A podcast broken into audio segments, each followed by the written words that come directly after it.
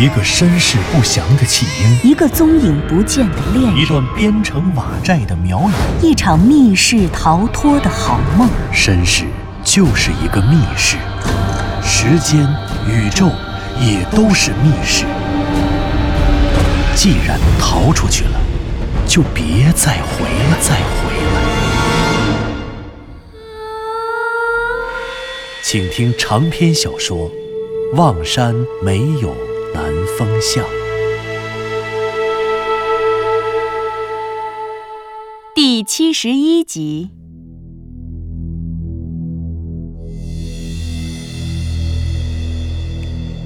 向南风与左和子飞赴北京求教《山海经教全》一书的作者刘滴川，向他求教他们在雍家坟中所见到的狼犬厉鬼和怪藤巨树。向南风对刘滴川给出的答案“狼犬厉鬼是盘户，怪藤巨树是扶桑”的说法将信将疑，可左和子却直言刘滴川在说谎。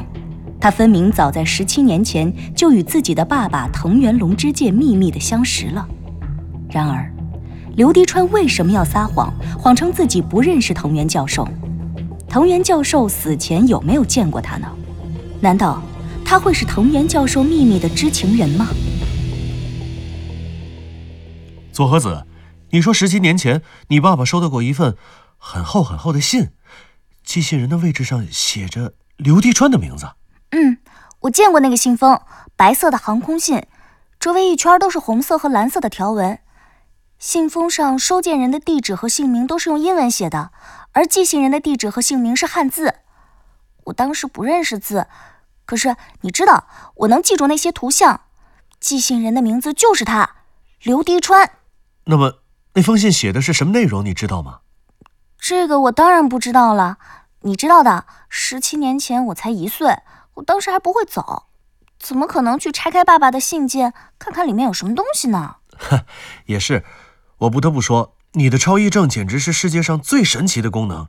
其实就凭这个，你比我们要追寻的苗国超能力一点也不差呀！这真是不可思议。刘迪川或许认为，随着藤原龙之介的死，他否认自己与藤原教授相识的谎言将永远不被揭穿。可他万万也想不到。他能骗得过别人，却骗不过藤原教授患有超忆症的女儿。这个被他称作“小妹妹”的姑娘，可以记住从出生十二天以来发生的所有事，看到的所有东西。当然，这自然就包括那封早已无人知晓的信件。可是，十七年前的那封信，究竟写了些什么呢？左和子，十七年前的那封信。你猜他究竟写了什么？这个左和子挠着头沉吟，又摇了摇头，显然他在思考着什么。南风哥，你让我想想啊。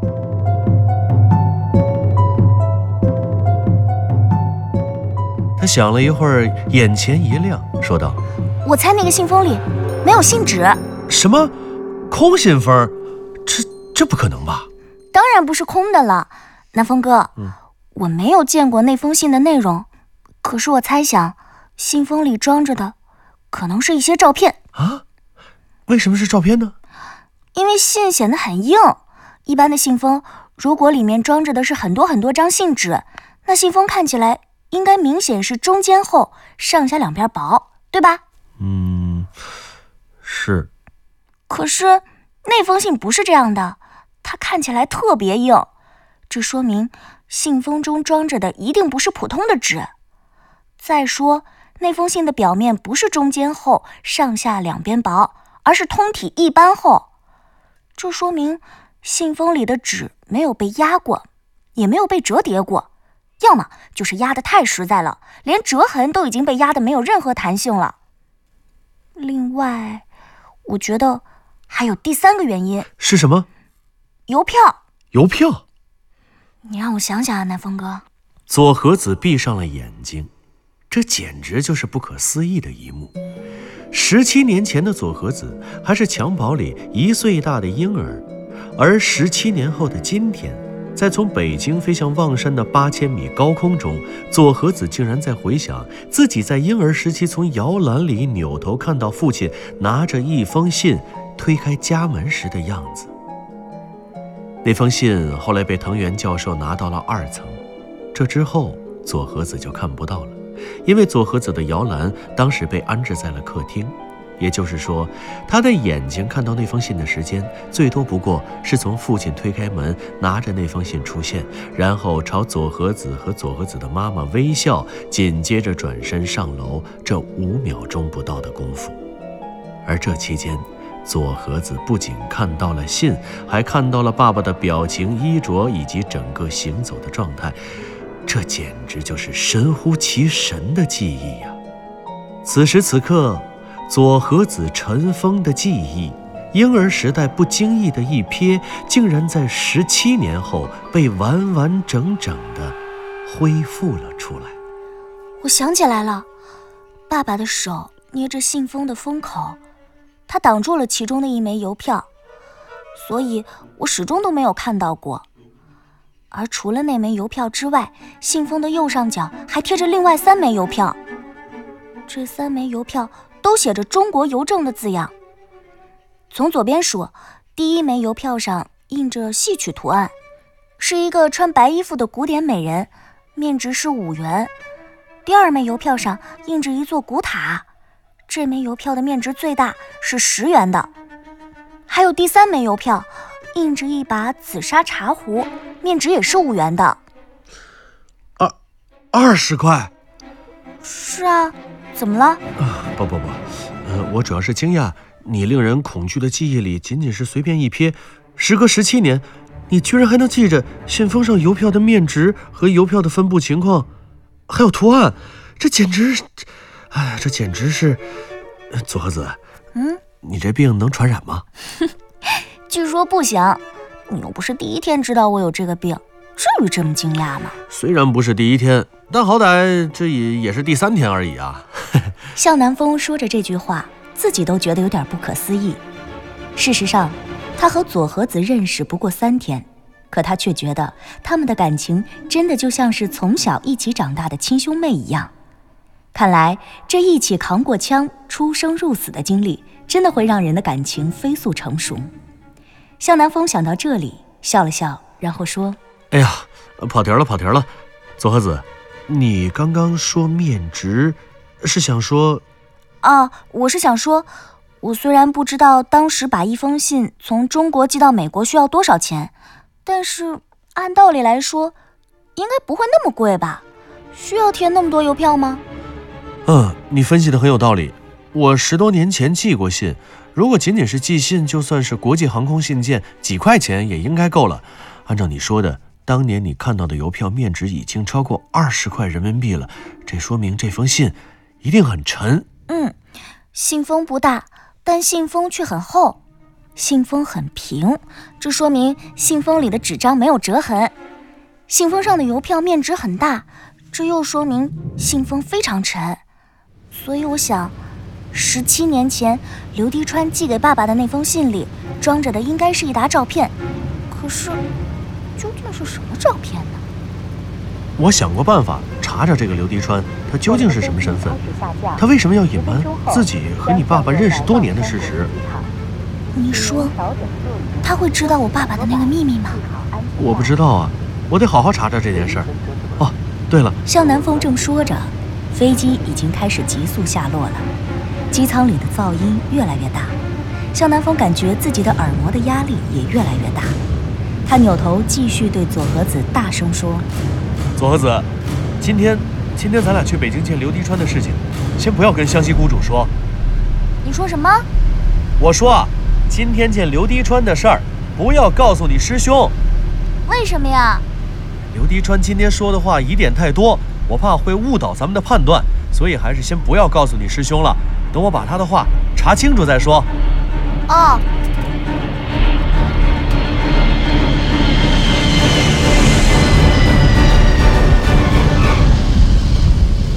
我们的飞机已经降落飞机降落了，机上的广播又开始播音。再见。向南风透过机舱中密封的玻璃窗，又一次看到了望山熟悉的土地。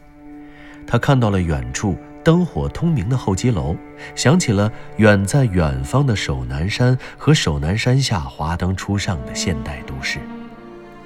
机舱里，相邻一排，一个四五岁大的小女孩不知怎么哇哇地哭了起来。小孩子就是这样喜怒无常，也就是这样纯洁率真。他们所有的喜怒哀乐能在任何时候被挂在脸上，这是孩子们的特权。而成年人则只能把他们藏在心里。向南风看着小女孩年轻的妈妈抱起孩子，一边用手摸着孩子的头，一边在孩子耳边耳语。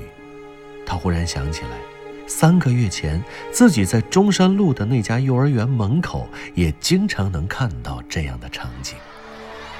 那是牧歌幼儿园最平凡的一个清晨与黄昏，小朋友们趴在爸爸妈妈的怀里哭闹，他们不愿意离开父母，他们发誓。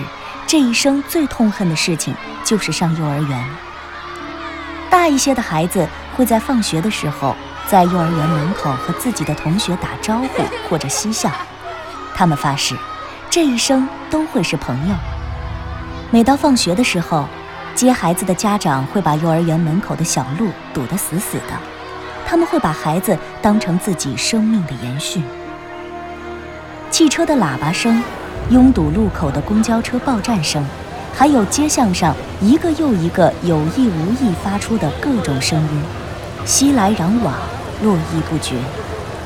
那些马路上匆匆或者悠闲的背影，上班、挣钱、买车、买房、还贷款、谈恋爱、娶媳妇儿、休年假、吵架、打官司、上学、考试、找工作，在不久以前的那个人生里。向南风与这世界上擦肩而过的每个人又有什么区别呢？他们都是在平凡的世界中渴求着并不平庸的美好，出生、成长，然后又走向衰老和死亡。那曾经是一个多么真实而又鲜活的世界与人生，可是今天，那尚未走远的生命却披上了一层如同隔世的陌生。而这一切，又是为了谁？为了什么呢？向南风的眼前又浮现出了路遥的笑脸。他从牧歌幼儿园的角门里走了出来，他走到向南风的面前，却又像光一样进入他的身体，然后带着向南风的灵魂，从他的背后逃走了。路遥，你去哪里了？你在这里待过是吗？我知道，你来过这里。你究竟想带我去哪里？你骗了我，但是我不生气。可是你应该告诉我，你要带我去哪儿？我们发过誓，我们要此生相随，至死不渝的。可你现在让我到哪儿去找你？路遥，你在哪里？晚上十点半。向南风、湘西谷主和藤原佐和子再一次在湘西谷主和佐和子入住的酒店大堂会合了。从机场回到市里，佐和子忙里偷闲，回房间又睡了一个多小时。而向南风感觉时间实在是太紧了，就没有回家，干脆把汽车的副驾驶座放倒，也美美的睡了一觉。青春毕竟是人生当中最大的本钱，无论在哪里。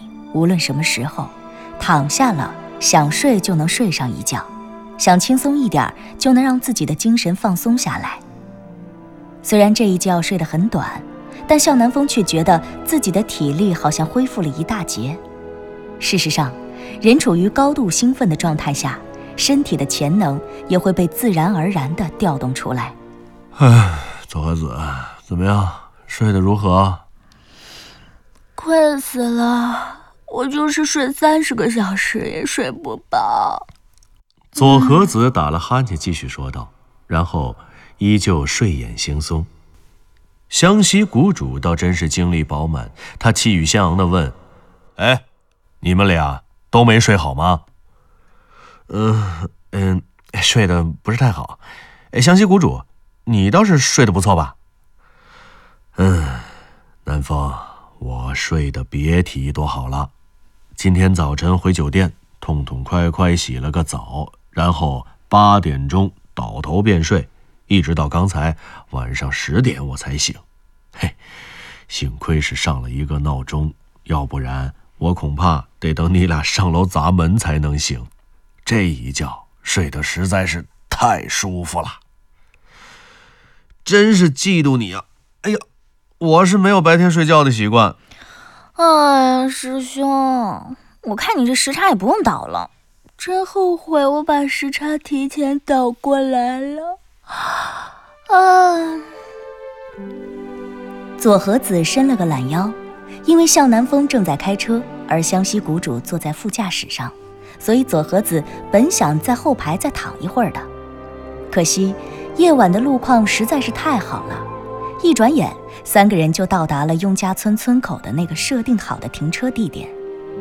向南风把车子熄火，然后绕到后面，从后备箱中取出了背包，和昨天一样，左和子走在最前面引路，三个人冒险在十一点半就来到了雍家村西南角雍家坟外的围墙下。这一次，湘西谷主一马当先，他先爬到了树梢上，然后把向南风藏好的软梯扔了下去。三个人又一次翻过围墙，踩在了雍家坟里那些诡异的落叶组成的落叶池中。向南风又拿起了一片落叶，他抬起头，也抬起手，捏着这片落叶，朝着月亮的方向看。啊，落叶呀，落叶，你难道真是《山海经》里的？神树扶桑吗？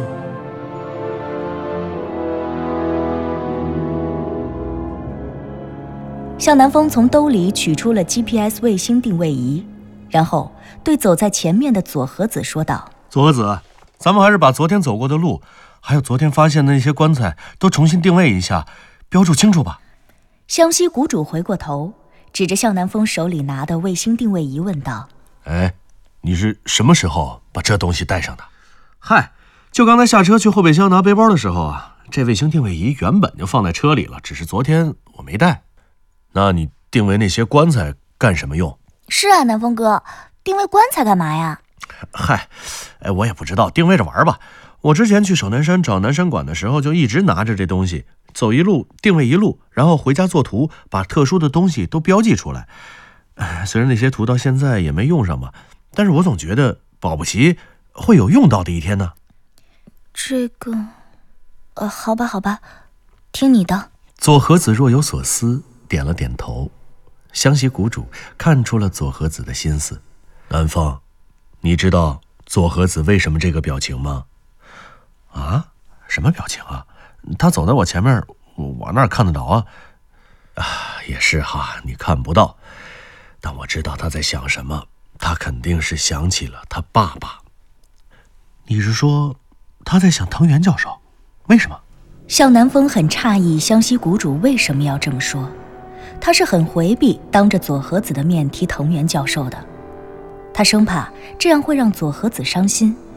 但显然湘西谷主却并不在意。向南风小心翼翼地看了一眼佐和子。左和子眼里的亮光，不知道是不是盈盈的泪光。这时，湘西谷主显然是看到了向南风的表情，他说：“哎，没事的，我说与不说，左和子已经想到了。你很像藤原老师，藤原老师也非常喜欢记录。他读书呢，会做读书笔记；出门考察，会做考察笔记。哎，可惜呀。”湘西谷主说完，朝左和子的脸上望过去，好像是向他求证自己的猜想是否正确。可惜啊，爸爸所有的笔记都被烧掉了。师兄，你猜的没错，我就是这么想的。南风哥，师兄说的对，我确实想到了爸爸。他提或者不提。我都会思念他。哎，算了算了，不想那么多了，还是南风哥的提议好。爸爸虽然不在了，但是我相信，只要我们能够按照他当年的研究态度和研究方式去努力，他能找到的秘密，我们也一定能找到。何况他是一个人，我们是三个。左和子说着，用手蹭了蹭湿润的眼睛，向南风拍了拍他的肩膀。湘西谷主说：“哎，那个出入口，昨天差点把我们困死在里面的那道窄门，我摸到了。好，我定位一下。”向南风说着，做了一个定位。他把定位后的海拔和经纬度数值指出来，拿给佐和子看。这倒好，有了佐和子以后，他们再也不需要用纸和笔或者电脑来记录存储信息了。向南风一笑，接过了佐和子还回来的定位仪。佐和子透过定位仪的液晶显示屏，已经记下了这道生死门的位置和海拔高度。嘿嘿，好吧，永嘉芬，我们又回来了。向南风心中竟然升起了一阵喜悦般的兴奋。他们三个人手拉手，又扎进了黑暗的落叶池中。